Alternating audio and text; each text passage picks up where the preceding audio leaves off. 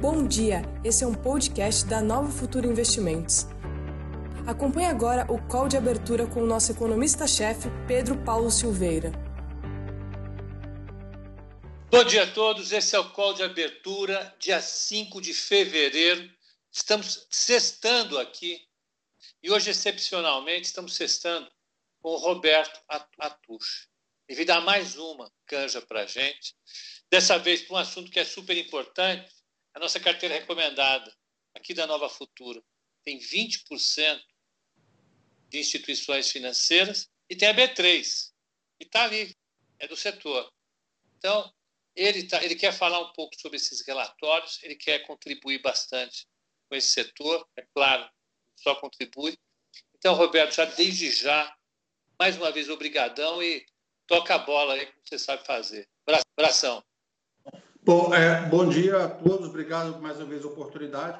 Bom, a gente, é, falar um pouco do mercado hoje, é, mas depois a gente volta, só continuidade aí do, do Rally Global. É, realmente aquele episódio lá da GameStop não durou nem três dias, que era o que tinha para durar mesmo, né? E, e a festa continua. É, o, só acho que alertar um pouco as pessoas, se você olhar, e a gente falou bastante isso aqui, desde o começo de, de janeiro, exatamente, quer dizer, se você olhar o bottom do DXY, que é o índice dólar, foi dia 5 de, fevereiro, janeiro, que foi logo antes dos democratas ganharem o Senado. Os democratas ganharem o Senado, uh, isso levou uma subida dos treasuries, do, dos juros longos americanos, o dólar começou a apreciar um pouquinho.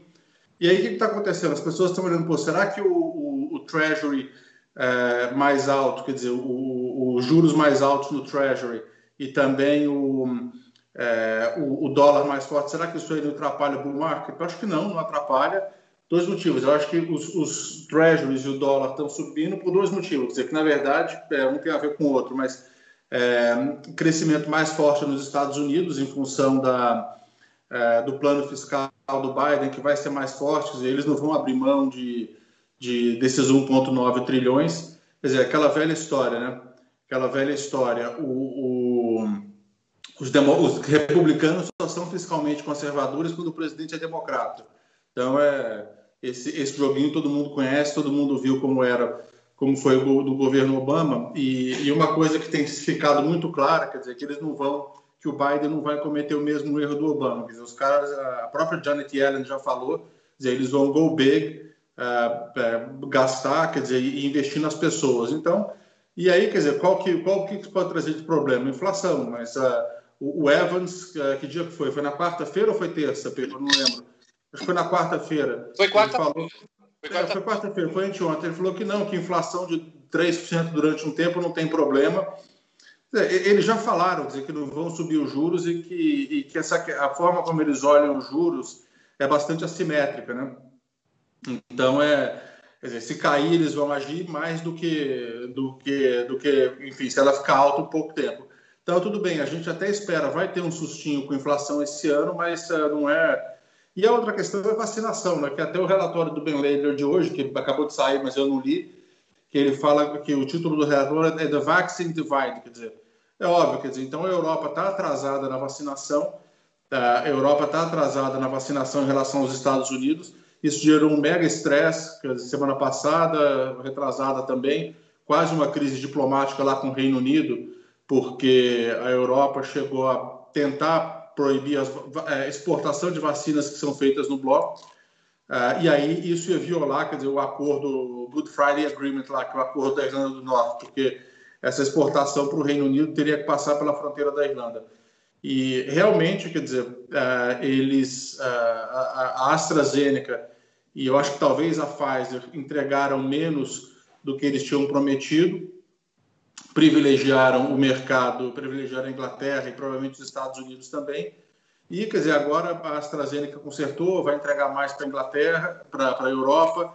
Uh, eles estão correndo atrás de mais supply. A Novartis falou que vai produzir vacinas de outras, uh, uh, de outros, de outras empresas, né, então de vacinas concorrentes. Então a Europa sabe que ela vai ter que step up e muito a vacinação. É, e aí, quer dizer, isso aí, quer dizer, é, eu só falei isso para dizer o seguinte, que isso aí, a, a, a, diferença no progresso da vacinação fez com que o euro performasse pior do que, do que o dólar. E aí que acontece? O, isso aí é uma questão não só de recuperação econômica, mas de risco político também, quer dizer, porque a Europa não pode de forma alguma falhar na vacinação, porque, quer dizer, é, é, é algo que faz parte do modelo dele, quer dizer, eles se orgulham de ter uma burocracia da União Europeia melhor, estado de bem-estar social, e, e, até, quer dizer, a, Merkel falou que está totalmente aberta para usar, é, para usar é, a Sputnik, né, que é a, que é a vacina russa. Então é isso. Mas, quer dizer, aí você olha destaque, olha lá, põe lá os mercados de novo. E o destaque positivo na Europa, o que, que é? A Itália, né?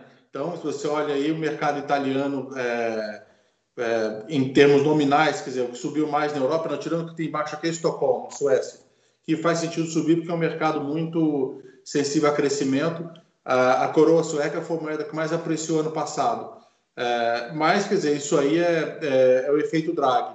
Ele está conseguindo, ele vai formar um novo governo. É, o PD, que é o partido de centro-esquerda, que está no governo hoje, né, nessa, na, na coalizão, é, quando eles substituíram a Lega e continuaram com, com, cinco estrelas, já falou que vai, vai aprovar, vai dizer, a, a, suportar o governo Draghi.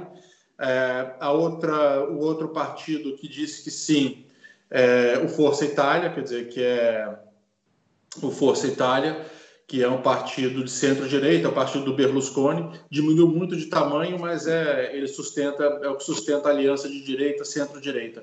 O outro, é, o Cinque Stelle, que é o partido daquele comediante Beppe Grillo, quer dizer, que começou meio como um movimento de protesto. Ah, ele falou que provavelmente vai apoiar, vai, vai ser totalmente aberto. Diminuíram bastante de tamanho.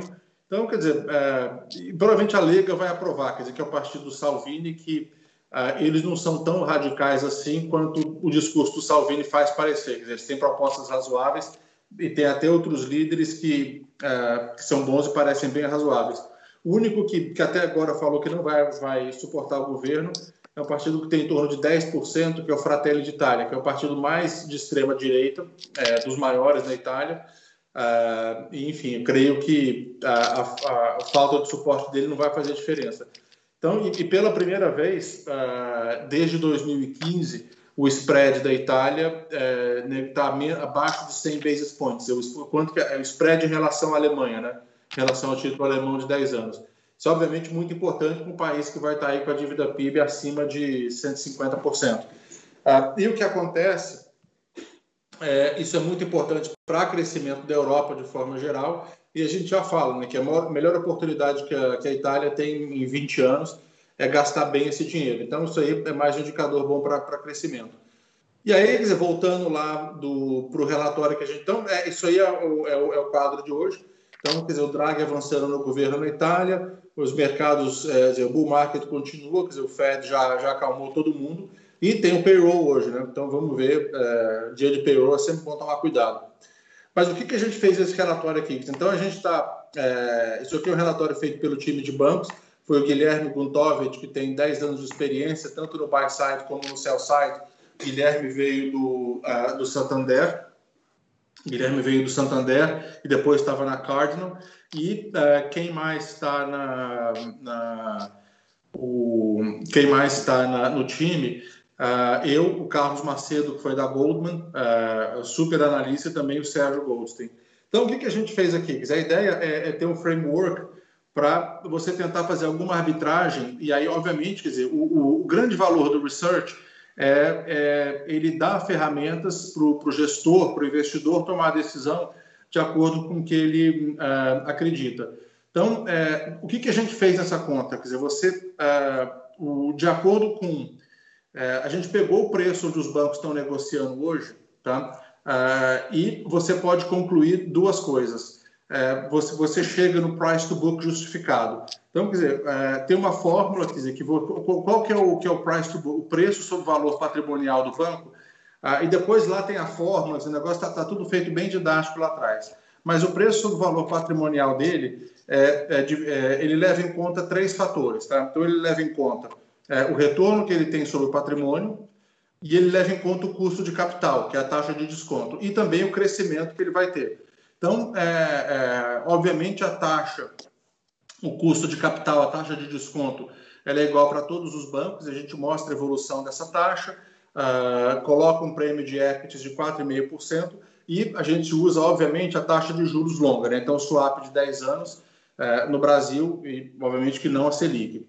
Uh, e para o ROE, a gente usou a média dos últimos três anos tá, para os bancos. E aí, cada um pode fazer o seu julgamento e falar: olha, eu acho que isso está exagerado, não está, vai cair. E aí, com base é, nesse, nisso aí, a gente chegou no, no, no preço valor patrimonial justo, que é esse aqui, Upside to Justified Price to Book. Então, em vez de mostrar o preço VPA justo, olha quanto que os bancos teriam que subir uh, para chegar é, no preço sobre o valor patrimonial dele é, justo. E aí, você vê, o Itaú teria 32% de upside, o Bradesco 48%, é, o, o, Banco do Brasil 91%, quer dizer, é um banco que tem muito mais alavancagem, uh, e o Santander 37%. Mas aí tem uma outra conta, quer dizer, isso aqui é, é, é quanto que é, é, porque aí você pode, você pode julgar, você pode imaginar o seguinte: olha, mas eu acho que o ROE dos bancos nos próximos três anos não vai ser igual esse histórico aqui, que foi essa média de 19,6 no, no Bradesco, 17,4 no Itaú, 14,6 no Banco do Brasil e 19,3 no Santander. Você pode achar que vai cair, que vai subir. E aqui, quer dizer, o que, que o mercado está te dizendo para cada um dos bancos? O mercado está te dizendo ó, que para o Itaú é, o, ROE vai, o, o ROE vai cair para 16,4 em função desse histórico de 19,6. O mercado está te dizendo que no Bradesco vai, vai cair desculpa, de 17,4 para 13,9. No Banco do Brasil, de 14 para 10. Santander, de 19 para 16. E o Pactual, quer dizer, o que está mais caro nessa conta, mas é um, é um, animal um pouco diferente. E o Inter, dizer, a gente nem faz a conta porque, enfim, é, a precificação dele está um negócio meio surreal. Dizer, então, os caras estão botando o Magazine Luiza lá dentro. E aí, é, uma outra conta que você pode fazer, a gente foi. Roberto. Oi? Sobre Banco Inter, tem, Inter tem um anecdotal fact importantíssimo, sinaliza mercado. Eu comprei, eu tive que comprar um iPhone essa semana, eu comprei pelo Banco Inter. Então, no Banco Inter, você consegue comprar iPhone hoje. Então, eu comprei lá numa promoção do banco, eu ganhei cashback e, e, e a operação foi feita pelas, pelo, pelo, pela, pela casa, não, pelo Ponto Frio, as Casas Bahia. Não existe, de fato, uma plataforma que vendendo celular. É isso. E, não, exatamente, mas é, e, é, acho que o próximo relatório temático que a gente vai fazer, quer dizer, o, não vou chamar de bolha, mas são lançadas no Brasil. É, internet, quer dizer, e-commerce, na verdade, né? Então, sabe, será que tem espaço para todo mundo? Quer dizer, talvez todas elas estejam, porque isso aí é um business meio de, o que as pessoas falam, né? winner takes it all, né? É, o vencedor leva tudo, quer dizer, então, é, é, por quê? Porque o, bom, é, é, a lógica da plataforma de internet, né? Quanto, quanto mais gente tem lá, mais tem valor. Se você vai, se você, enfim, tráfego é, gera tráfego. É a mesma coisa que liquidez em bolsa, né? Então, liquidez atrai liquidez. Então, é, é muito difícil você ter, você ter isso. Vocês, vocês conhecem bem melhor do que eu, uma liquidez atrás liquidez. Então, o que acontece? Aí você pode olhar duas coisas. É, o, isso aqui é, o, é, baseado no ROE dos bancos hoje, você diz quanto que é o upside. Mas aí você diz quanto que o mercado está precificando. Então, por exemplo, se você pega o, o, Você vai no nosso Stock Guide e ver qual, qual o target price, quer dizer, o preço objetivo médio tá, de, de dos bancos, o que, que você tem? Você tem 21%, o mercado está dizendo que tem 21% é, é, de upside no Itaú, mas, quer dizer, é, pela, pela nossa conta, quer dizer, que diz quanto que é o, o, o price to book justo, preço sobre VPA justo, tem 32%. Então, aqui você tem 10% a mais para ganhar em relação ao mercado. No Bradesco, você tem 20% a mais para ganhar. No Banco do Brasil você tem 40% e no Santander você tem é, 30% a mais para ganhar. Então, uh, se você acha, quer dizer, que, que esses ROEs que estão agora são é, que o ROE deles vai continuar exatamente o que está agora, a, a, ordem, quer dizer, sem, e aqui no relatório o Guilherme prefere o Itaú. Então, dizer, por, por, se você acha que esses ROEs dos, do, do últimos, dos últimos três anos que essa média é o que vai ficar, a ordem teria que ser Banco do Brasil, Santander, Bradesco e Itaú. Tá? A ordem de preferência. Agora, é, vamos olhar os últimos resultados. O que, que o, que que o, o, o ROE implícito é, que está é, hoje nos bancos está dizendo? O ROE implícito do Bradesco é 13,9%. Tá? E dizer, o Bradesco teve um Itaú de quase, um ROE de quase 20%. Esse, foi, foi esse, esse retorno sobre o patrimônio implícito vai ROE, é, é, você calcula como, hein? O, o implícito é, é, exatamente isso, quer dizer, o, o implícito é o preço dele hoje, é, se você pegar o preço do, do, da ação hoje, o price to book hoje, uh, e vai na fórmula, volta, vai, vai descendo, a fórmula está lá atrás, deve estar na página 15, 20, onde a gente explica. Deixa eu, deixa eu procurar aqui, que eu procuro rápido eu te falo qual é a página. Tá. Vou indo.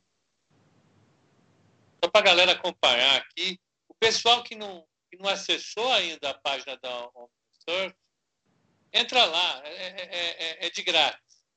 Então, é, é, pode entrar, se cadastra. De graça por pouco tempo ainda, mas deixa, deixa eu entrar aqui no relatório. É um relatório complexo. É legal que vocês vão aprender. Essa página aqui, ó. Custo de capital, cálculo de capital sobre esse, valor esse, patrimonial. Esse é o valor patrimonial justo. Tá? Então, o valor patrimonial. Vou lá ou não? Vai, vai lá, vai lá.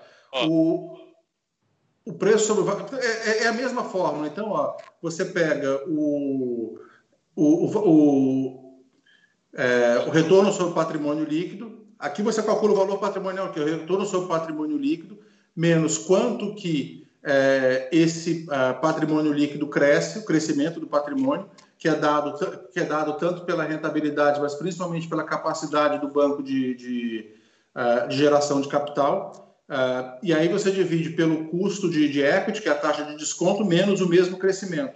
Então aqui você chega no valor patrimonial justo. E aí, quer dizer, como é que você chega no valor patrimonial implícito? Você volta simplesmente aqui, ó em vez de você colocar, calcular o valor patrimonial justo, você, você coloca aqui na fórmula o valor patrimonial que ele tem atualmente. Tá? Então, você põe o valor, uh, valor, preço sobre valor patrimonial atual aqui, no lugar de preço sobre valor patrimonial justo. E aí você chega, é, você, você faz o GOLSIC na conta e você chega na, na em qual que é o valor patrimonial, qual que é o retorno sobre o patrimônio que está implícito hoje nos preços atuais. Perfeito. É isso aí, só para dar uma explicação para a galera. Então, galera, é, é, essa a explicação. Vocês viram uma formulazinha simples. No fundo, é sempre aquela fórmula que a gente pega a taxa de crescimento, a taxa de desconto da empresa e aplica aqui. Então, essa, essa, essa taxa de retorno sobre o patrimônio é exatamente a, a, a, a Aqui o mercado está praticando. Simplesmente isso. É que está praticando. E aí dá uma ideia se a taxa de crescimento que o mercado está utilizando é plausível, se não é, né? se, a, se, a, taxa de desconto que o mercado está usando é plausível ou não, ou não é. Né? Isso é, é, permite que a gente faça uma avaliação mais objetiva. Né? O... Não, exatamente. Quer dizer, quando, quando você olha hoje, é, tirando fatores qualitativos, o Guilherme prefere o Itaú, mas se você olha hoje, eu acho que a grande arbitragem que você tem hoje nos bancos, é, por essa fórmula aqui, quer dizer, o mercado, você pegar os três bancos mais parecidos. O Banco do Brasil, obviamente, é um pouco diferente, tem uma carteira diferente, tem menos capital, aquela história toda. Mas você pega Bradesco, Itaú e Santander, uh, o mercado está uh, imaginando que os, para isso, que o Itaú e o Santander Vamos ter lá um ROI mais ou menos parecido, o mercado está até mais otimista com o Itaú. Uh, e com o Bradesco, quer dizer, o mercado tem aí uh, dois pontos percentuais a menos uh, de retorno sobre patrimônio sustentável no Bradesco. Então, é, é e aí, dependendo de quão, quer dizer, é, é, otimista você está, você pode fazer essa arbitragem. A única diferença que tem, quer dizer, e aí os bancos vão começar, isso aí é baseado no patrimônio atual, né? O ideal, quer dizer, vai ser você fazer, começar a fazer alguma conta, e aí vai ser o tema do próximo relatório, enquanto que os bancos podem começar a extrair de valor é, das subsidiárias de fintech que eles têm. Então, por exemplo, o Itaú, é, o, o, Guilherme também calcula o price to book ajustado é, em função da em função do, do, do spin-off lá da participação da XP. Agora, o Santander falou também, quer dizer, eles falaram no call que o, que o board aprovou, que o conselho aprovou que eles vão fazer a cisão da GetNet. Então, é isso, quer dizer, isso, ele provavelmente vai fazer um IPO, vai, provavelmente vão fazer no Nasdaq, para pegar carona em valuation de PagSeguro, tudo isso aí. É, então, isso aí vai, é, pode gerar bastante valor para o banco. E o Bradesco, quer dizer, tem, é, tem o Next, quer dizer, o banco digital, quer dizer, então eles podem, tem até a própria Ágora que eles falam. Então, acho que o Bradesco pode, é, pode fazer o carve-out dessa parte digital. Ô, Roberto, o, o, o JJ está perguntando qual o custo de capital que a gente deve trabalhar para os bancos, hein? Não, o custo de capital é, tem, tem um gráfico ver? Vai descendo. Deixa eu te falar a página aqui. Ó, JJ, nesse relatório tem tudo, tá? Eles vão explicando todas as premissas do banco. Você vai olhar lá depois. Deixa eu procurar aqui, peraí. Tá.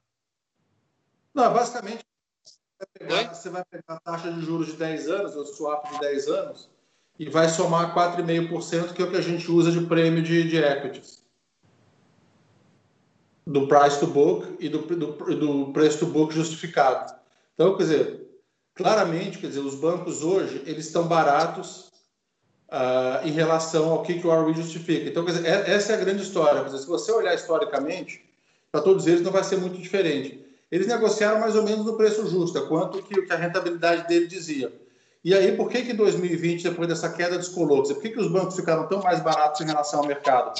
Essa, essa é a principal, é, é uma das grandes, é, é, uma das grandes é, é, é, insights desse relatório. Porque aqui você tem duas coisas. Você tem, e a gente até escreveu um artigo falando, pô, por que, que os bancos não sobem na bolsa? Aqui porque o mercado tem uma preocupação muito grande com queda de ROI por causa de fintech. Isso aí eu acho que é exagerado. eu acho que o problema principal é, o risco fiscal, né? Então, obviamente, o risco fiscal, como o banco é, é risco soberano na veia, você tem uma preocupação muito grande é, com risco fiscal. Então, isso é, é que é uma das, é, das principais lições desse relatório. Se você for no Bradesco, mesma coisa. O Bradesco está na página 6. Olha lá. Também, né? Também. Bradesco, tudo bem, ele era um pouquinho mais caro do que justificava, mas, mas não era muito longe, não mas você vê que acompanhava, quer dizer, o preço acompanhava a subida de ROE, uh, dizer, obviamente acompanhava não só a subida de ROE, mas principalmente a evolução do custo de capital. Aqui no ano passado, no final do ano passado, ele estava mais caro do que deveria, uh, desculpa, estava mais barato do que deveria ainda, uh, e aí, esse jacaré aumentou aqui, ó. Desculpa, eu perdi aqui, o Roberto. Não, é, é, essas duas linhas elas andam mais ou menos juntas, mas nunca teve um gap tão grande como que começou a, a, nesse ano depois da, da, correção.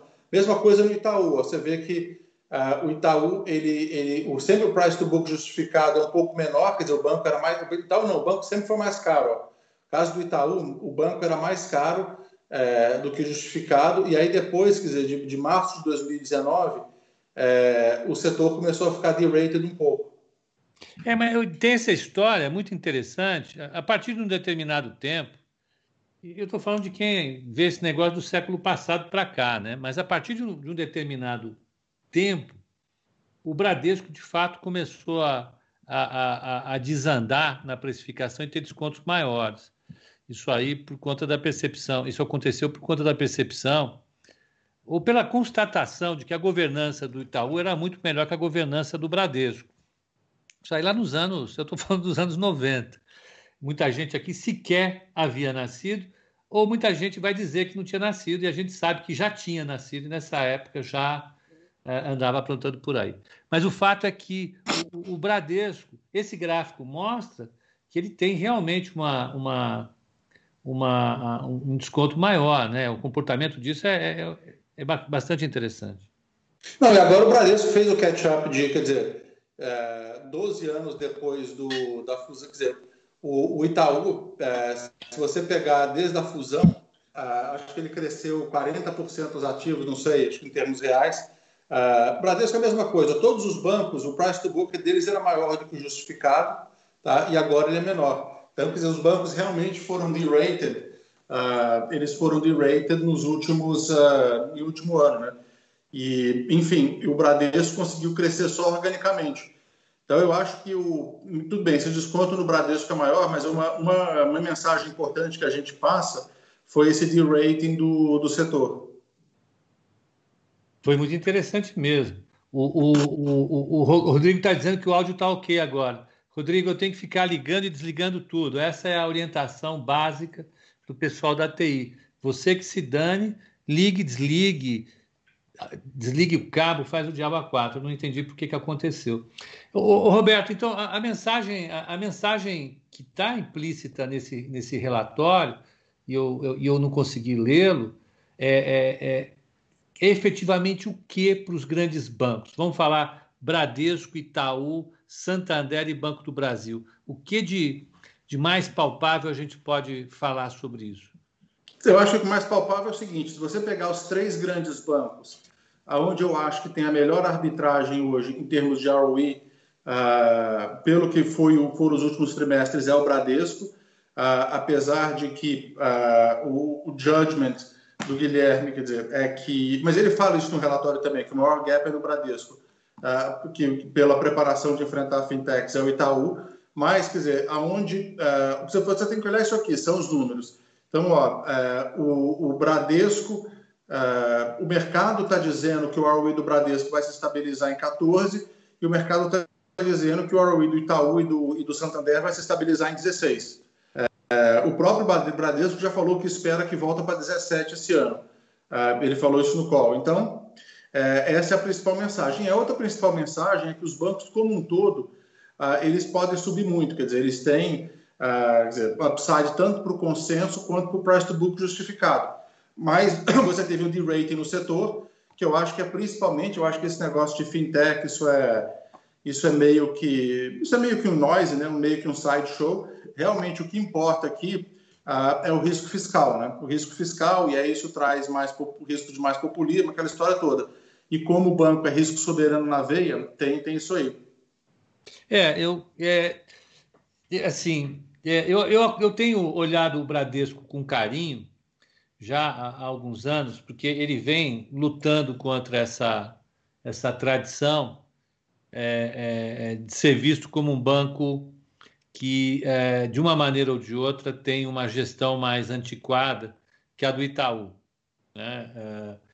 É, é, o, o, Bradesco Day, de dois anos atrás, já com o o, Lázaro na, na presidência do banco, estava lá o conselho de velhinhos todos, lá na Cidade de Deus, uma coisa interessante.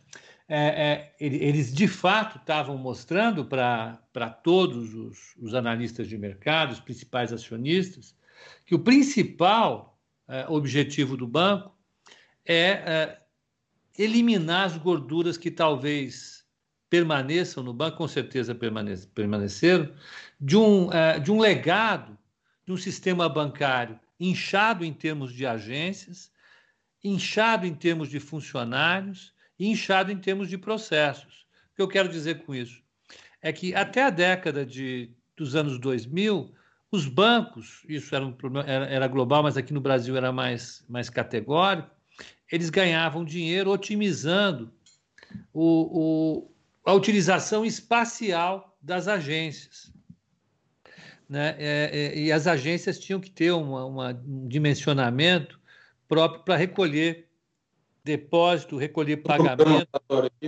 recolher tudo dos seus, dos seus é, é, é, correntistas e do público em geral, porque era a fonte das, da principal receita deles. e a partir de um determinado momento em que a, que a inflação caiu de fato, os bancos mudaram, tiveram que mudar de, de negócio é, é, e vieram fechando a agência.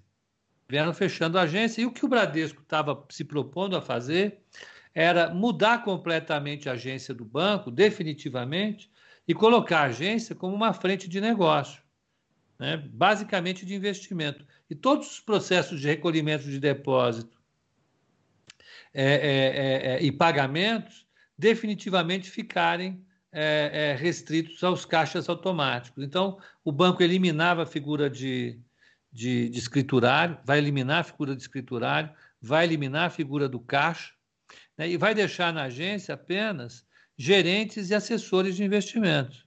Fazer disso a, a principal a, a, a função da agência vai ser receber investidores e correntistas com, com, com, problemas mais complexos. Toda a parte burocrática do banco, que, é, que era baseada em papel, estava sendo eliminada. Isso significava que o banco estava investindo alguns bilhões de reais nesse processo e que ia ter, efetivamente, um impacto muito grande sobre todos os custos do banco no, no, no médio prazo. Né? É, é, eu achei esse fato interessante. Né? Isso é, elimina um dos, um dos, custos mais importantes que o banco tem. O banco é um grande captador de depósito a prazo, o custo de, de, de depósito a prazo dele é, junto com o Itaú, o mais baixo que tem. Uhum. Né? Eles têm a capacidade, eles têm a capacidade de, eles têm a tecnologia para capacitar muito bem a força de trabalho deles e colocar na rua alguns milhares de, de, de gerentes e assessores de investimento. Então, eu, eu, eu tenho na minha cabeça que essa reformatação do Bradesco é uma coisa que deve, já está apresentando, na minha opinião, já está apresentando as margens deles, dele vão as margens vão voltar a crescer assim que esse impacto da, do ciclo econômico é, é, for limpo do banco. Mas a hora que isso for limpo, eu acho que as margens que eles vão apresentar vão ser superiores às que eles tinham, é, notadamente antes de 2017 e 2018. É, é, e, e, se isso acontece com o Bradesco, provavelmente já está acontecendo com o Itaú, né? mas numa escala diferente, porque o impacto no Itaú é menor, porque o Itaú já era um banco mais enxuto até então. Né? As plataformas dele já estavam mais avançadas. E eu acho que isso vai mudar um pouco a, o desenho do banco, em termos de resultado, e é uma coisa que não é percebida pelo, pela turma que está olhando as fintechs. Né? Ainda continuam a ver os bancos é, gigantescos do Brasil como grandes dinossauros que não conseguem se mexer e que não conseguem fazer absolutamente nada de novo. Mas eu. Não, sinceramente... Tem uma dose enorme de exagero nisso aí, né? Todo mundo sabe, né? Na verdade, as maiores fintechs do Brasil são os bancos, né? Exato, exato, exato. Né? O JJ está dizendo que o, que, o, que o Maluri falou exatamente isso na, na teleconferência do banco anteontem. É, exatamente. É, e, é... E, e, se você olhar é, um sumário, quer dizer, do, de quanto que é, do resultado dos bancos, né? então, por exemplo, olha é, os números ano contra ano, né? Então, quer dizer, quando você olha dizer, margem com cliente, tudo mais, quer dizer, é, provisão. Agora, o, o principal destaque a despesa, a despesa do Bradesco ela caiu 8% no trimestre em relação ao ano passado. Itaú subiu 2% e no Santander caiu 2%. Então é isso, realmente foi um grande, foi um grande destaque né, no, no, no Bradesco. Foi, foi, foi. Então, é, é, essas modificações têm acontecido. E do Pactual, é, o que eu penso em termos do banco é a capacidade que ele tem de, de, de de gerar economia de escopo nos negócios dele. Sim, seja, isso é muito bom. E atrai gente também, né? Capital é, humano. Ele, ele é desses bancos que, que estão fora da ideia de banco comercial, é um dos bancos que tem mais capital humano, de capital aberto. É claro que o Credit Suisse é, tem, tem muito. É, Mas é bem menor o Credit Suisse, né? É, o, o BTG junto com o BBA, com o núcleo do BBA que está dentro do Itaú, que, que, já gera valor para o Itaú, o BTG é um grande centro de, de, de, excelentes cabeças que o mercado tem. E capital humano é o grande é, é, é, capital, é o grande ativo que um banco de investimento tem. Né? Então, eu acho que com todo essa, esse redimensionamento do mercado de capitais no Brasil, a, a, certeza de que a taxa de juro real vai continuar baixa, que é necessário é, é, é, é, receber o investimento de capital estrangeiro que vai chegar com mais força agora, tendo, vamos dizer, um DNA efetivamente brasileiro, e o, e o BTG tem, ele sabe se virar, ele quase colapsou alguns anos atrás nos eventos associados a, a Lava Jato. Jato. Então, é um Não, banco essencialmente brasileiro. É, um gringo para chegar aqui vai ter que sentar na mesa de algum banker do, do BTG para entender o que está acontecendo aqui. Né? Alguma grande empresa para fazer negócio vai ter que sentar na mesa de um banker do BTG para fazer um bom negócio. Eu acho que é, que é isso que o Pactual tem como principal ativo. Né? É um banco que está tentando fazer uma, uma incursão em pessoa física é, é, e que traz os mesmos desafios, eu diria, para você que um banco Inter ou que um outro banco. Mas eu não sei se o BTG vai, vai de fato continuar apostando nisso. E as outros, os outros segmentos do banco são muito é, produtivos. Então, eu acho que o, que o BTG consegue é, fugir um pouco da, da, da, da estratégia de valuation do, de um banco comercial. Eu acho que a, que a, comparação dele aqui foge um pouco. Gostaria de olhar um pouco mais como é, a gente é, é, deve olhar lá fora o, Goldman, o Morgan Stanley, em comparação com o Bank of America, o Wells Fargo e, coisa do gênero. De fato, a taxa de crescimento dele, essa, esse retorno sobre o, o capital implícito, tudo mais, no BTG talvez fuja um pouco das métricas atuais. E no final, o BID é o que você falou, o BID, no momento, é uma é uma incógnita, né? Para onde ele vai caminhar, porque de banco, de fato, ele não tem absolutamente nada. Agora ele começou a se mostrar como corretora também. Uhum. uma área de análise, tem dado seus calls, participa em, carteira, participa em carteiras recomendadas. É, a economista deles passa a ter algum tipo de exposição. Eles é, colocaram algumas fichas nesse campo, mas uh, uh, como uh, um bicho tradicional do mercado, de fato não dá para pensar nele nem de perto em algo parecido com esses outros que a gente estava conversando. É, não, com certeza. Mas acho que é isso. É, a mensagem principal é essa, quer dizer, é, é, de novo, é, de forma global, é, o, o, setorial, o, o, setor ele, ele teve um de-rating, então ele está mais barato do que ele deveria estar, que ele está negociando um desconto em relação a, ao que a rentabilidade dele hoje diz. Uh, e dentro desses três, quer dizer, aonde o mercado está mais pessimista com a rentabilidade é o Bradesco. E aí é, eu acho que se você acha é, que os últimos ROIs do Bradesco são é, uma, é, é, enfim, um indicativo de que o banco vai definitivamente fechar o gap, ou que já fechou com o Bradesco e Itaú, Bradesco e Santander, ou Itaú e Santander, desculpa, eu acho que faz todo sentido você estar em Bradesco agora. É, eu acho que é isso. É Banco do Brasil, é, ele tem um imponderável ali. Nenhum desses movimentos que a gente está discutindo, nem de tecnologia, nem de esforço para redução do custo e dos processos, nada, absolutamente nada ele está ele está fazendo, ele está parado no tempo, cada vez mais envelhecendo e cada vez mais dependendo única e exclusivamente da capilaridade que ele tem das agências, é. das agências no Brasil. E que em alguma e essa capilaridade ela vai deixar de ser vantagem e vai se tornar tecnologia, uma grande tá vantagem do banco. É, sabe, um bom retrato do Brasil provinciano da década de 40 e 50 era o Brasil que, cuja cidade do interior médio né, tinha, agência padre, do Brasil.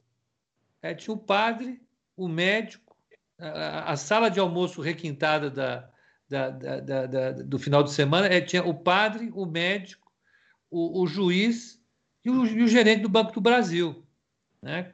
É, é isso que era o Brasil, só que já perdeu completamente o sentido nos dias de hoje. Né? O negócio de banco mudou, mudou agressivamente, e o Banco do Brasil é, teria condições de, de, de aproveitar a, a, sua escala e, e, fazer uma repaginação, mas não debaixo de um sistema político como o nosso, que depende essencialmente dessa estrutura capilar do banco. Né? É, é isso. É isso, né, Roberto? Então, então é isso. É, então, eu acho que, de novo, o Banco do Brasil tem muito mais desafio do que os outros, mas, uh, enfim, eu acho que dentro dos três bancos privados, uh, a, a, mensagem aqui é que tem, tem essa arbitragem, uh, e aí a gente deixa para qualquer um fazer o seu, o seu julgamento. Mas, dado que o Bradesco está fazendo em termos de custo, parece uma boa aposta, sim. Bom, é isso. É isso, Roberto. Dada a mensagem? Só dada a mensagem, bom, estou à disposição. Vamos, vamos acessar o relatório. Qualquer dúvida, a gente está aqui. Tá bom. Combinado, Roberto. Muito obrigado. Eu um excelente agradeço. final de semana para você e até quarta-feira. Ou em edição é extraordinária a qualquer momento.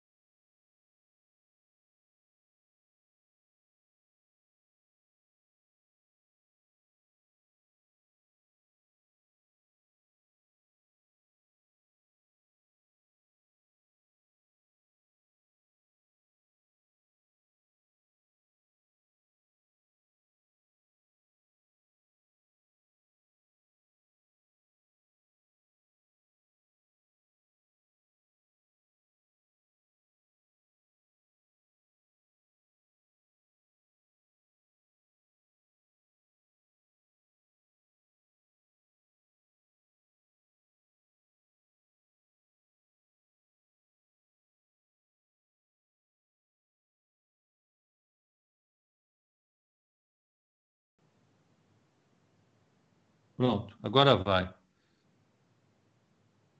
Pronto. Então, bom dia a todos. Vamos lá. Vamos falar sobre o call de abertura agora. Aqui no YouTube estava rolando já no horário normal. O Roberto veio dar uma canja para a gente novamente. Ele veio falar sobre o relatório de bancos que eles colocaram lá na On Research. E o relatório traça um panorama bastante interessante para os bancos. Mostra o upside, os bancos que estão mais caros, os bancos que prometem um pouco mais de valorização e discutem um valuation interessante, uma estratégia de valuation interessante. Eu recomendo a todos a leitura desse, desse relatório. E, e vamos falar então um pouco sobre como estão os mercados, estão os mercados hoje é, é, é, no meio já da abertura aqui no Brasil, um pouquinho antes da abertura. Olha, lá fora os futuros dos Estados Unidos estão subindo 0,047 o S&P futuro está subindo 0,49, o Nasdaq está subindo 0,37, o petróleo está dando mais uma pancadinha para cima, está indo para 56,78, que é muito bom. Vamos olhar a página de, de commodities para saber como está minério de ferro. Vamos copiar os chilenos que olham a cotação do cobre a cada dois minutos. Olha, então o petróleo WTI 56,77, o petróleo Brent 59,46, os dois subindo 1%. O alumínio subindo, o cobre deu uma caidinha, o minério de ferro subiu mais 3,63, ele foi para 999 é, yuans, que é a moeda chinesa. A confusões tem duas, uma interna e outra externa. Então, é, essa é a cotação, lá subiu.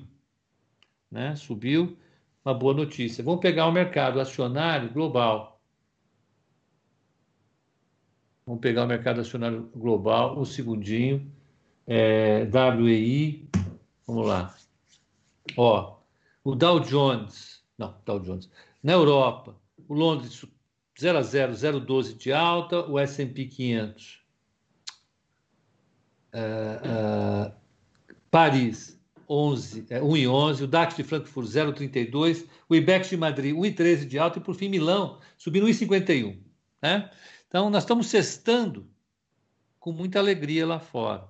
A gente vai ter, ou já teve, o, o, vários indicadores econômicos, já tivemos. É, é, saiu agora a, a, a, o payroll, número de contratações e demissões, e ele veio com 105 contratações uh, urbanas, 105 mil, contra 140 mil negativas esperadas, então ela veio, veio bem. Uh, a taxa de desemprego equilibrada em 6,7%, uh, a taxa de participação da força de trabalho, que é a quantidade de gente trabalhando e procurando emprego, não sofreu alteração, está em 61%. 0,5%. Ah, e a variação na folha de pagamento privada, que é a que interessa, tira o setor público, veio com 163 mil positivo, quando esperado era uma contração de 95 mil. Portanto, o payroll veio super bem, bombando. Né? A expectativa era uma contração no número de empregados, e veio uma péssima, veio uma contratação, veio uma ótima contratação. Veio isso. Como é que estão os juros lá fora? O juro de 10 anos nos Estados Unidos está 1,16. É, é, no Reino Unido está 0,48. Vamos pegar na Alemanha, menos 0,43. Está subindo a taxa de juros na Alemanha. Ela estava menos 0,50 mês atrás, agora 0,43. Na Itália, menos é, 0,53 positivo, caiu. E no Japão, 0,05 taxas de juros de fato uh, andando bem. Deixa eu ver uma coisa se eu consigo me meter nisso. Uma coisa que eu não falo faz muito tempo. Spread. Deixa eu ver.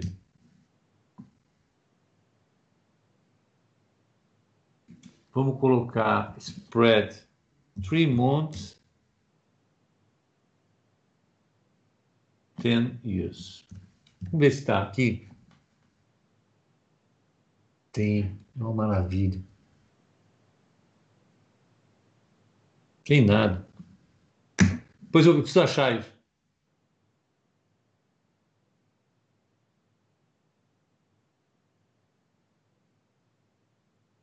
Só pegar aqui. Tem um spread de três meses com 10 anos, que é a indicação que eu sempre colocava aqui, por algum motivo eu parei de colocar. A gente sabe que, às vezes, né? Olha, olha como é que veio uh, uh, esse spread. Deixa eu mostrar para o pessoal. Ó, esse spread, durante a crise do ano passado, ó, desabou, ele ficou negativo, aí deu um spike, subiu em março, aí ele ficou quietinho o tempo todo, até as eleições do Biden. As eleições do Biden começou a subir.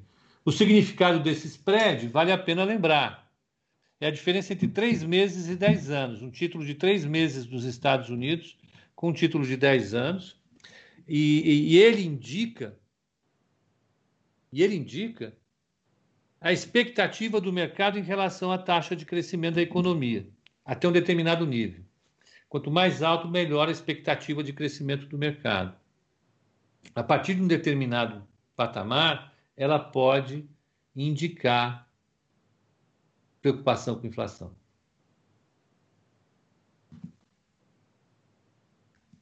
Né? Então, aqui, claramente, ela está subindo. À medida que a perspectiva para a economia vai melhorando, a taxa de juro longa vai subindo.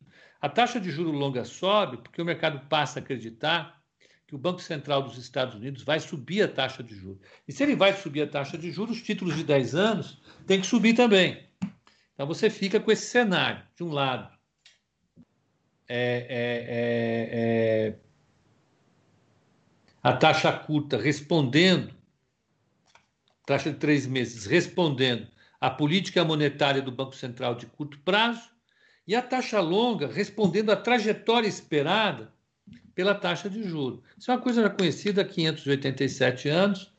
O, o Keynes escreveu na Teoria Geral do Emprego é, de 38 algo sobre isso, dizendo que, explicando que a taxa de juro é, é, é dos títulos longos do Tesouro, é, é, é, eles eram compostos pela expectativa dos agentes econômicos em relação ao comportamento da política monetária ao longo de todo o período. Então, por período de 10 anos, o mercado vai fazendo as contas, mercado, as pessoas, você inclusive, você não sabe, mas você faz aqui na cabeça essa conta. Você vai compondo 10 anos de Fed Funds na sua cabeça, de taxa Selic na sua cabeça, para chegar a esse resultado, segundo o qual a taxa de juro é, tem que ser 1,11 nos Estados Unidos. Ela é a composição do, dos valores esperados de todos os Fed Funds daqui até o vencimento do título em 2010. Então, se o, se o Fed vai subir a taxa de juros em algum momento, porque a economia vai voltar a crescer, porque tudo vai ficar bem, porque finalmente a gente vai sair da crise, ela sobe. E como a taxa curta não subiu ainda porque ela responde à política de curto prazo, o spread, que estava negativo, começa a ficar positivo e andar. Legal. Essa é a ideia que está por trás de olhar o spread de três meses com 10 anos. Os modelos é, é, é, é, é de estimação de atividade econômica baseados em é, em antecedentes financeiros.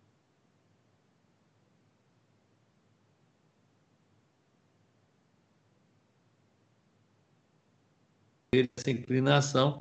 Ele é um excelente, um excelente antecedente, ele representa a expectativa dos agentes e a partir das expectativas que os agentes tomam decisões.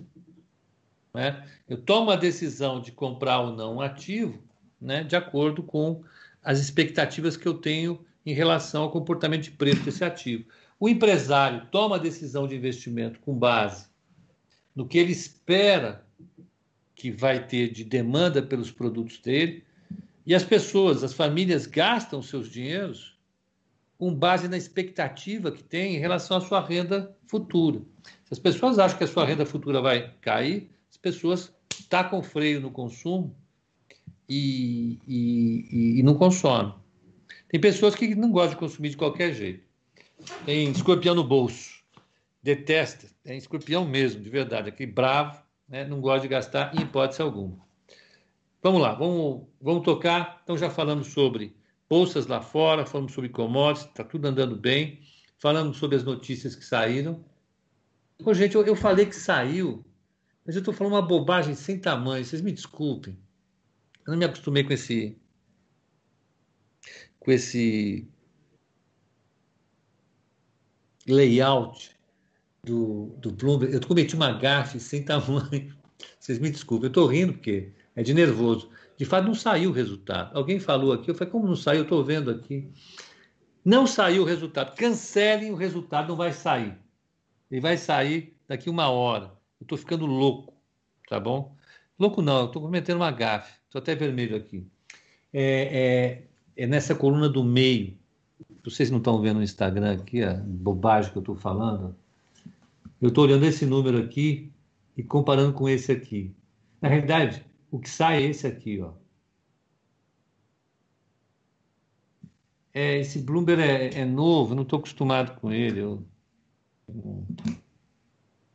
Essa tela ela é nova, ela está assim desde Desde a primeira vez que eu usei em 89.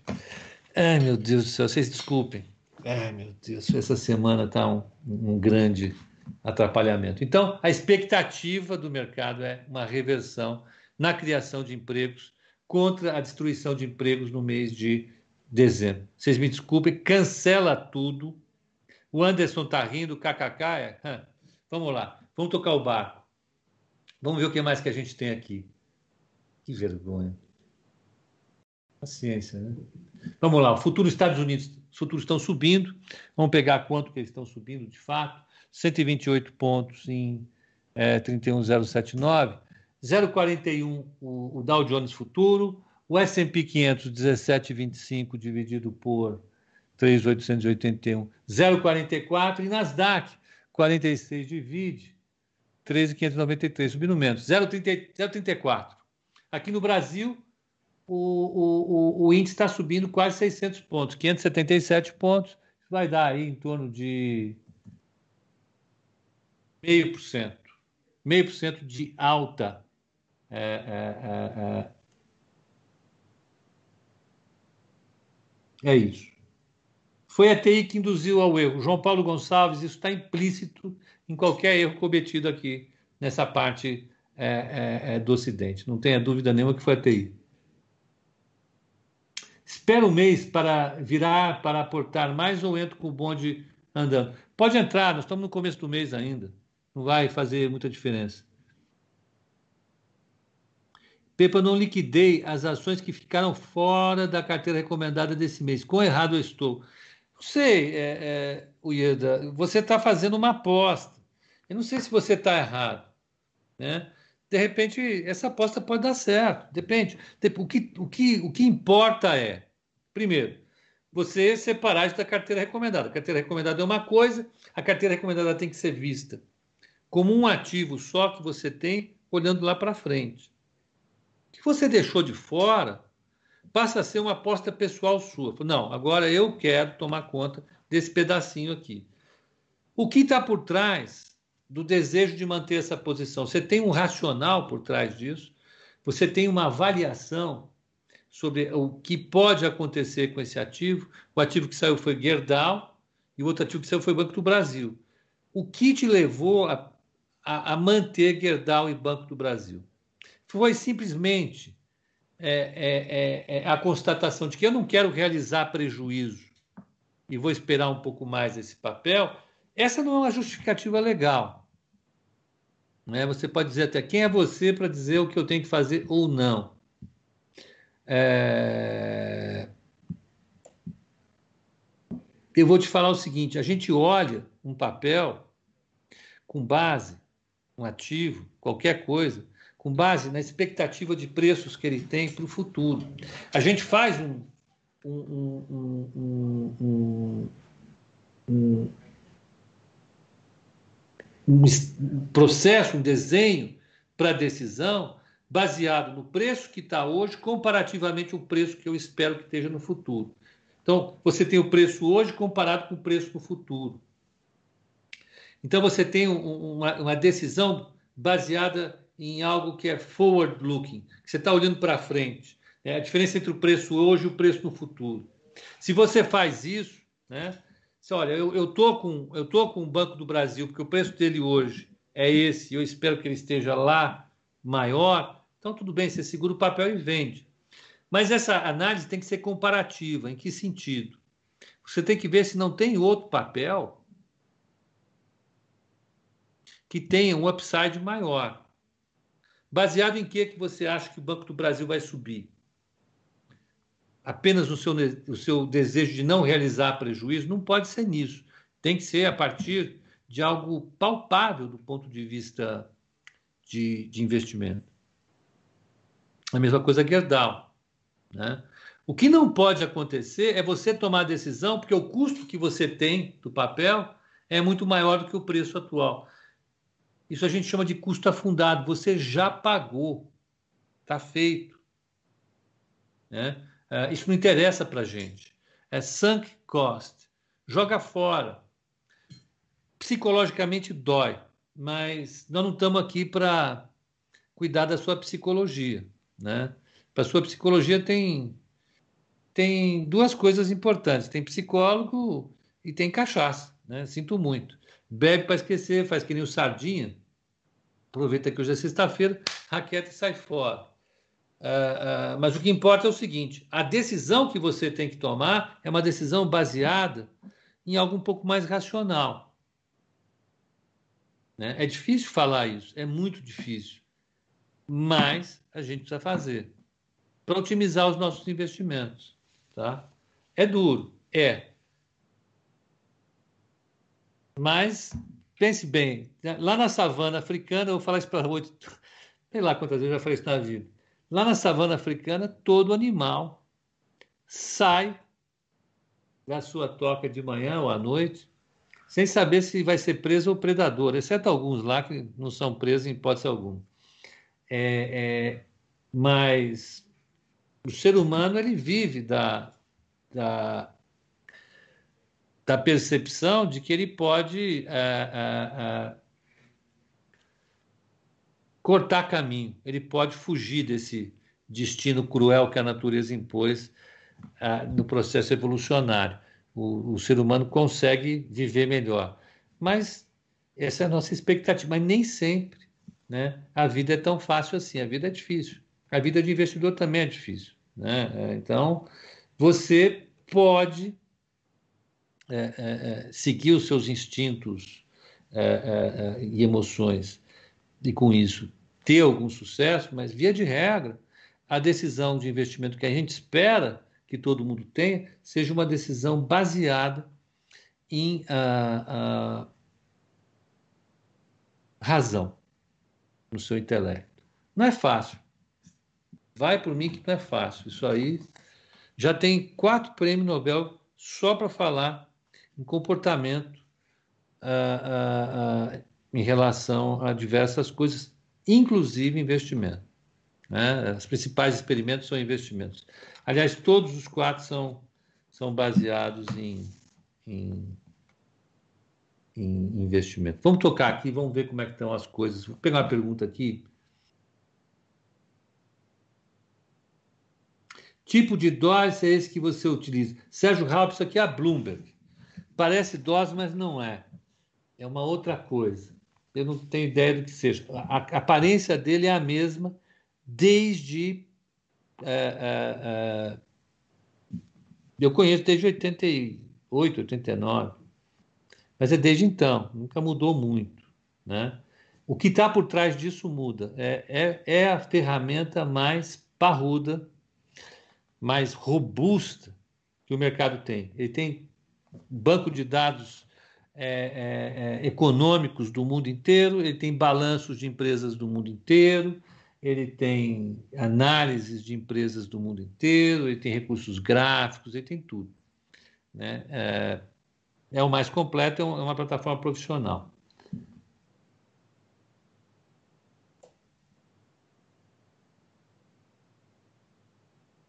Artistas de rua, você foi enganado pelo cara que te enganou. Simplesmente não saiu o payroll, desculpa. É...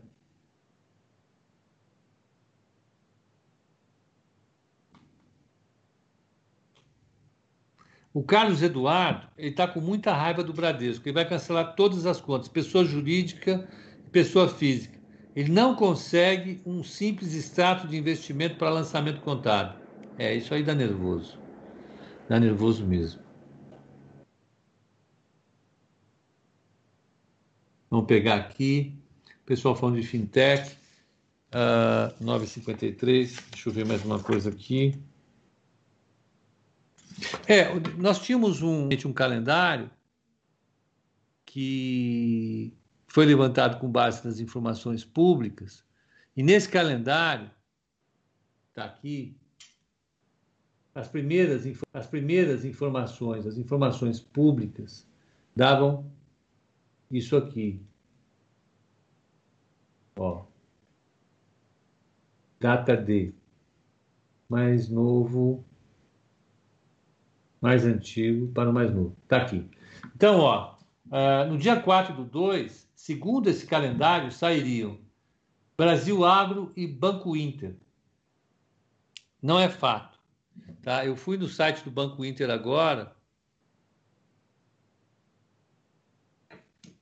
Banco Inter RI. Vamos lá. O Adelson acabou de tomar vacina. Ô, oh, maravilha. Parabéns, rapaz. Hoje eu vi na, na, na, na, na Rádio Bandeirantes uma senhora de 90 anos tomando vacina. Muito legal. Figurinha. Né? Espera aí, ó, tá aqui. Calendário. O resultado dele vai ser dia 25 de fevereiro, após o fechamento do resultado. Então, a primeira fonte que nós utilizamos estava errada. A fonte correta é a do próprio banco, que diz que vai sair, não no dia 4 do 2, mas no dia 24 do 2.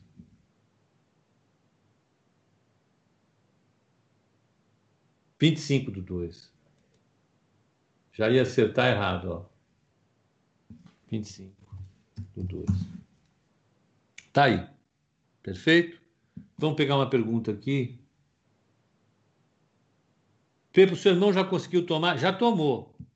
Tomou na segunda-feira retrasado. Já está de vacina tomada, não virou jacaré por enquanto. Tá lá. O Lucas está ouvindo Col na praia. E você precisa falar isso? Você não tem empatia com o ser humano? Você está na praia, na boa. Tá... Vou te falar, viu? Bom, então voltemos. Vamos voltar ao nosso, ao nosso Brasil agora. Vamos cair na real, já falamos bastante. Vamos aqui. Saiu, saiu inflação. Vamos pegar agora. A inflação que saiu é um indicador importante. Você que você gosta de bolsa, não gosta de, ação, de, de inflação, mas eu vou falar uma coisa para você que não gosta. Cadê? Eita, lá, lá.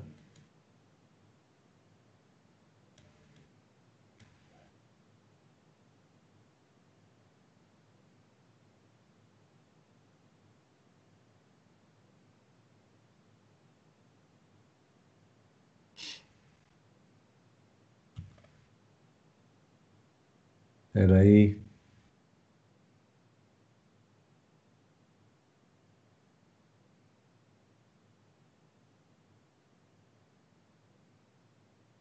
Agora não estou achando a inflação que saiu. Vamos estar aqui, inflação nas capitais, mas você já tinha saído ontem. Eita, o meu calendário está infernal, está zoneado.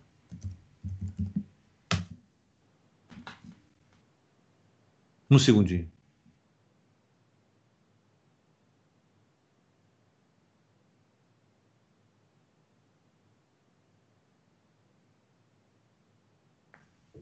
Cadê? Não está aparecendo aqui. Um segundinho, tá? Cadê você, meu filho? O IGPDI não está aparecendo. Por que, que não aparece?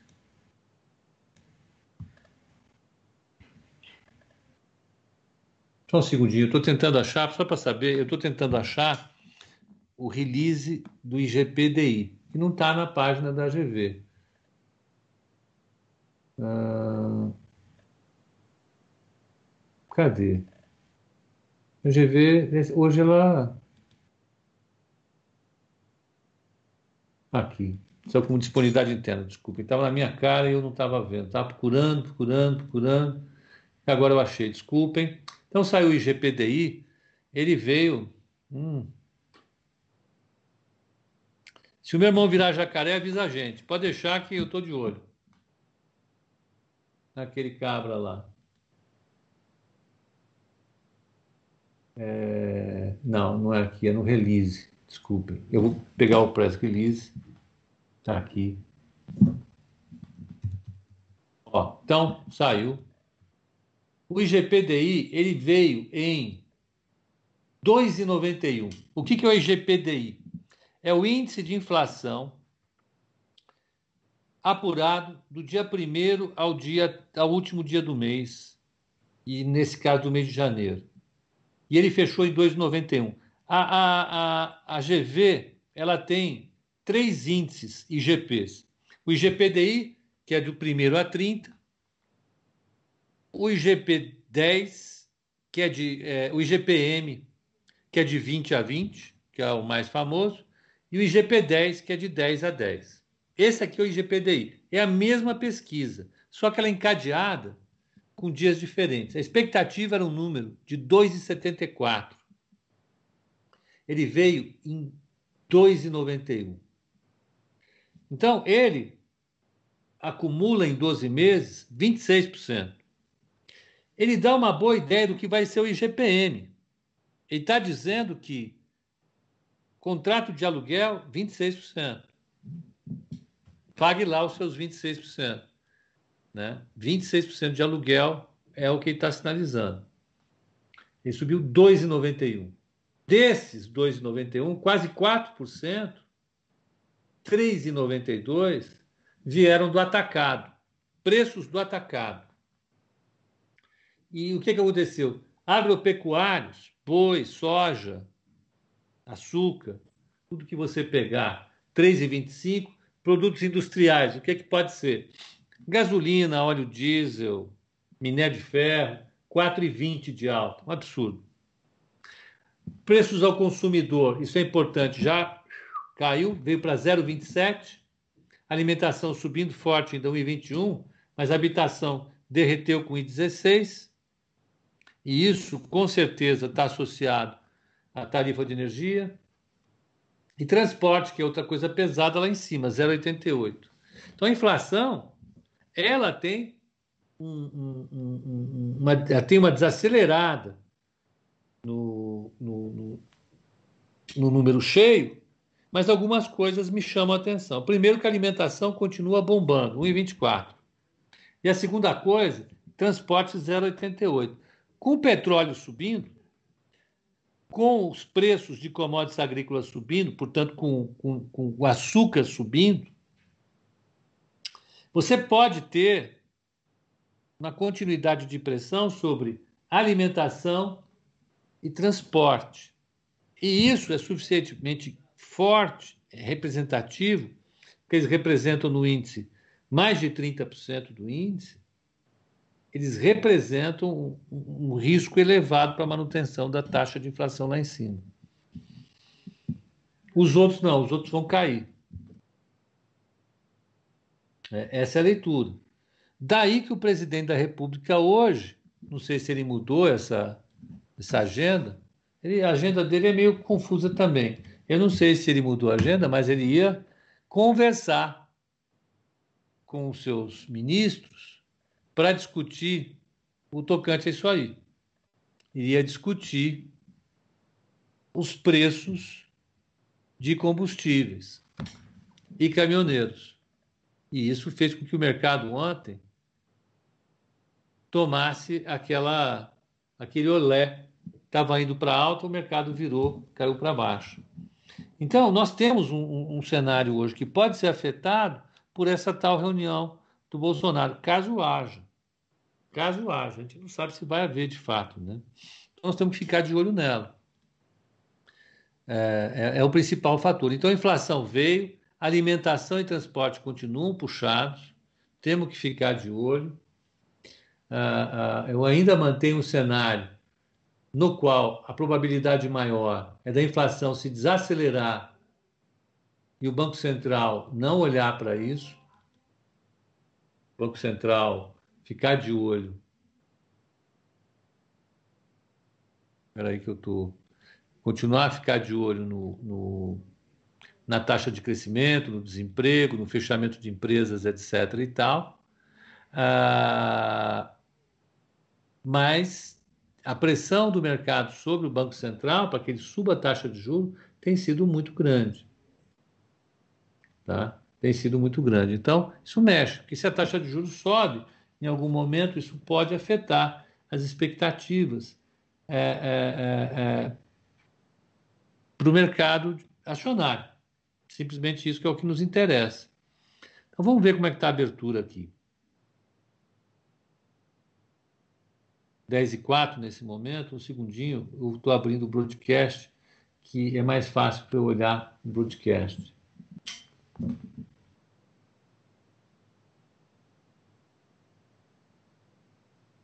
Olha lá. Eram 9h37 e o presidente da Petrobras, Roberto Castelo Branco, tinha chegado ao Planalto para uma reunião com o presidente Jair Bolsonaro e ministros sobre o preço dos combustíveis. É absurdo ainda que um presidente de empresa tenha que dar satisfação para o presidente da República sobre a política de preço que pratica. Né? Ah, o governo não é o único acionista da Petrobras. Precisa lembrar disso. Né? a Petrobras, vamos só lembrar aqui, Petri 4, Petri 4,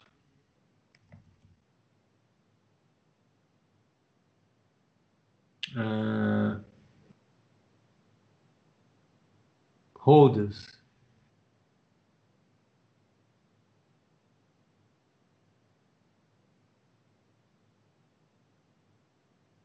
Peraí.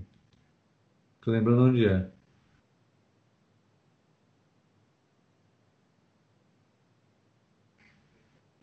Só um segundo.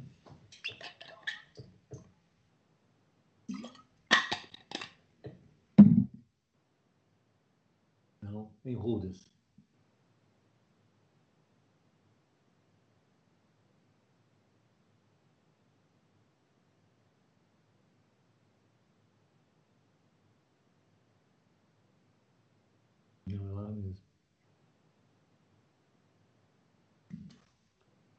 Todas.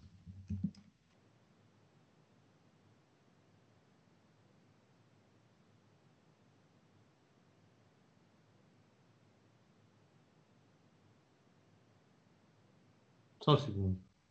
Era para facilitar.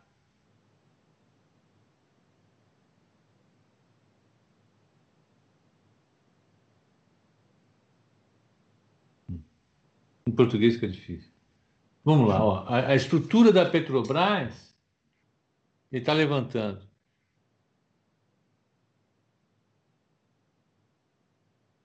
Se os governadores reduzirem o ICMS, não impactaria os acionistas da Petro, ou afetaria já que o imposto não afeta o lucro? Não afetaria. Agora, se você reduz o ICMS, os estados que já estão ferrados vão se ferrar mais ainda. Você vai reduzir a arrecadação dos estados e vai aumentar o déficit público. É isso que nós queremos fazer? Aumentar o déficit público agora? Para que a inflação não seja elevada? Nós vamos controlar a inflação via déficit público. O que a teoria econômica fala e o que a histórica e a história, a história, a história fala é que isso é um absurdo. Simplesmente um absurdo. Então, olha, de Petro 4, o BNDES tem 16% de participação. Depois vem o Capital Group com 8,25, BlackRock com 5,79, Vanguard, etc, etc, etc. Vamos pegar Pedro 3. Pedro 3, então 8%, hein? Pedro 3, que é onde o governo tem a maior participação dele. Vamos lá, o segundinho, panorama da empresa. Estou indo lá, agora já achei o caminho. Então, a, a, o que o Cleiton está dizendo, ó, se, o governo, se os governadores reduzirem o ICMS, pronto, está tudo bem. Olha, a, das, das PN, das ON, que é quem dá direito a voto, o governo tem 50,6, 50,26. Todo o resto é do setor privado. Então, o governo que tem participação de 50% na. Espera um pouquinho. Tá. Como o governo tem participação de 50,26, ele vota. Isso obriga o presidente da Petrobras a ir ao Palácio do Planalto dar satisfação para o presidente da República sobre que política de preço ele vai praticar. É claro que os outros acionistas, que são o mercado, não gostam disso. Porque se você reduz o preço, você reduz o lucro, já que os custos não caíram. Logo, a empresa tem um resultado menor. Quem vai participar? Paulo Guedes, o Benito Albuquerque, o Bento Albuquerque, que é de Minas Energia, o Tarcísio, que é de Infraestrutura, Braga Neto, que é Casa Civil, e Luiz Eduardo Ramos, que é secretário de governo. Então você vai ter o cidadão que é do Ministério de Minas e Energia, o cidadão que é da infraestrutura, o cidadão que é da Casa Civil e o cidadão que é da Secretaria de Governo tentando definir qual é o melhor preço a ser praticado pela Petrobras. Isso não é bom, isso é ruim tem muitos interesses envolvidos. Na economia de mercado, tem dois interesses importantes: é o da oferta e o da demanda. Eles se encontram lá no mercado. Qualquer outra coisa. Né? Mini índice 0,81 de alta a 119,910. Mini dólar 5448, 0,33, e a taxa de juros sendo a 7,06. Subiu.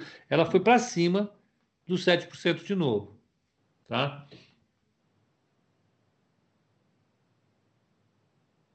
Vamos pegar Petri 4. Quanto está no leilão? Está lá. 28,97, uma ligeira alta. Pegar Vale 3, Vale 3. 90 e 20, subindo um real. Um real em 89,29. Dá 1,11. 1% de alta vale. Vamos pegar CSN. Não. CSN, CSN A3. Ó, está uh, subindo 0,58. Vamos pegar Via Varejo, Vivar 3, subindo 0,67. Vamos pegar qual outra?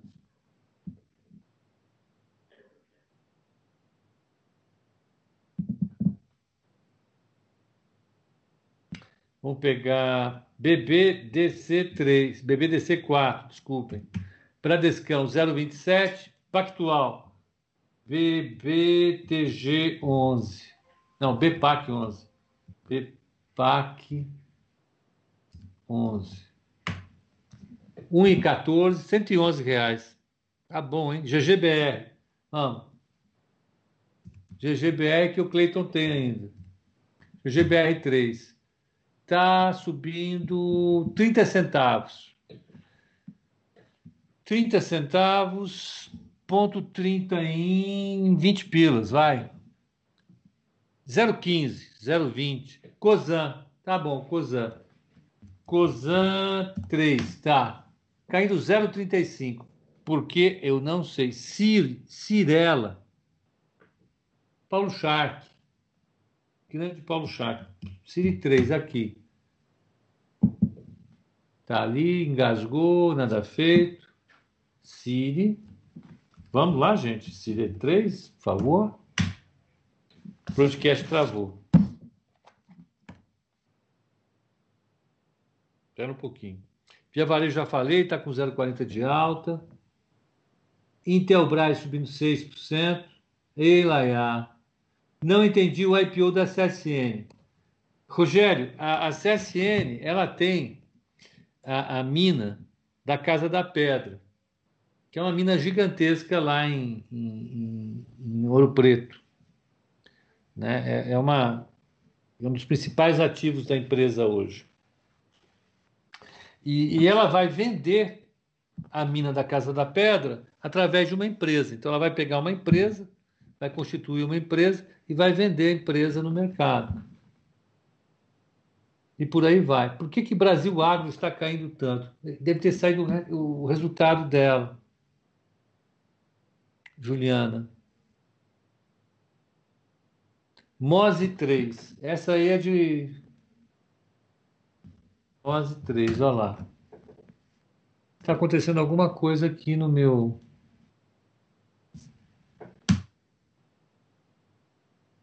Bolsa não está entrando.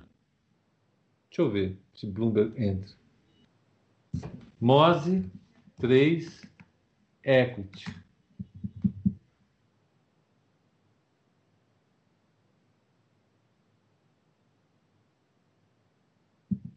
Está em leilão.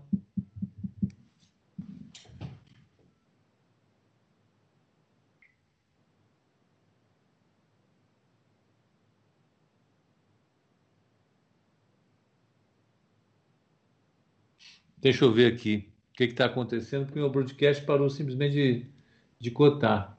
Deixa eu ver, Petri 4. Está cotando. Para quem está no leilão, ele não está fornecendo. Paraná, Mose 3 não tem cotação. Desliga e liga. Não, fala isso não. Se eu começar a ligar e desligar isso aqui, são pesados, vai demorar muito. Obrigado, Cleiton. Um abraço.